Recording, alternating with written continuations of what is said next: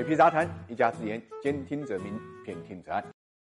我们经常开玩笑啊，当央行要做某种表达，但同时又不好意思直接表达的时候呢，就会发明一些专用名词，特别是英文的来表达。比如说麻辣粉啊，所以但凡央行用到新的英文简写名词的时候，那么大家知道，央行又在给我们上金融知识普及课了。这一回央行给我们上的普及课就是 LPR，也就是贷款市场报价利率。八月十七号呢，央行发布了一个最新公告，宣布呢把利率啊两轨并一轨，决定了改革。完善贷款市场报价利率就是 LPR，这个规定呢是八月二十号起呢就开始实施了。那么消息一出呢，很多人搞不清楚两轨是什么，LPR 又是什么？两轨呢指的是目前啊利率市场体系中间存在的基准利率定价政策轨和执行市场利率定价的市场轨。两轨并一轨指的主要是各个银行在新发放的贷款中间，主要呢参考 LPR 定价，并在呢浮动利率贷款合同中呢采用 LPR 呢作为定价基准。LPR 是指金融机构对其最优质的客户执行的贷款利率，其他的贷款利率呢，根据根据借款的信用情况，在 LPR 基础上呢加点减点。其实早在二零一三年呢，央行就启动了 LPR 集中报价和发布机制。经过多年来利率市场化改革持续推进呢，目前中国的贷款利率上下限已经放开，但是依然保留了纯贷款基准利率，存在贷款基准利率和市场利率并存的利率上轨这个问题。跟原来的 LPR 形成机制相比呢，这一次新的 LPR 增加了贷款市场报价利率报价行的类型，报价银行呢由原来的十家增加到了十八家。扩大了贷款市场报价利率的品种，同时呢，在原有一年期 LPR 的基础上呢，增加了五年期的 LPR 的报价。在报价方式方面，新的 LPR 改为各行报价，在公开市场操作利率的基础上的加点报价，市场化灵活性的特征呢会更加明显。在发达国家，日本和美国呢，就曾经以 LPR 为基准。虽然目前美国银行的贷款定价基准呢，已经过渡到了 LIBOR 为主的货币市场利率，但目前中小企业贷款、个人住房贷款和消费贷款等领域，贷款基础利率呢依然发挥着基准定价作用。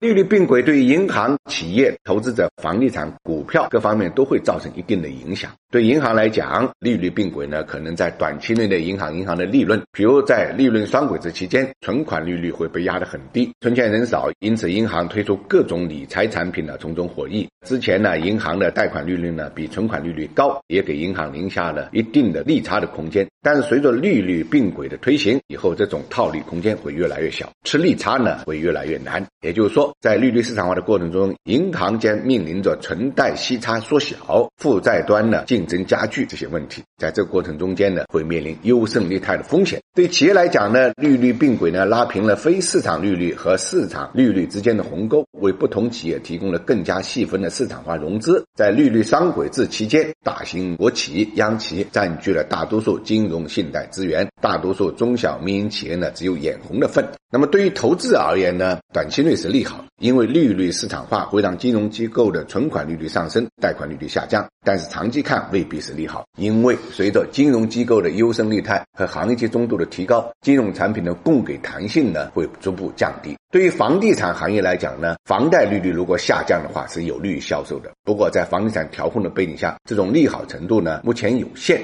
当然，以上行业的变化最终也会在股市里面体现出来。其实说到底，LPR 是中国央行在全球央行都在降息的这个背景下面一种变相降息的特殊处置方式。因为我们既想降低企业贷款的利率水平，又不想全面降。息，从而导致向社会发出房地产行业有所松动的这种政策信号。所以啊，央行啊也是煞费苦心，用心良苦。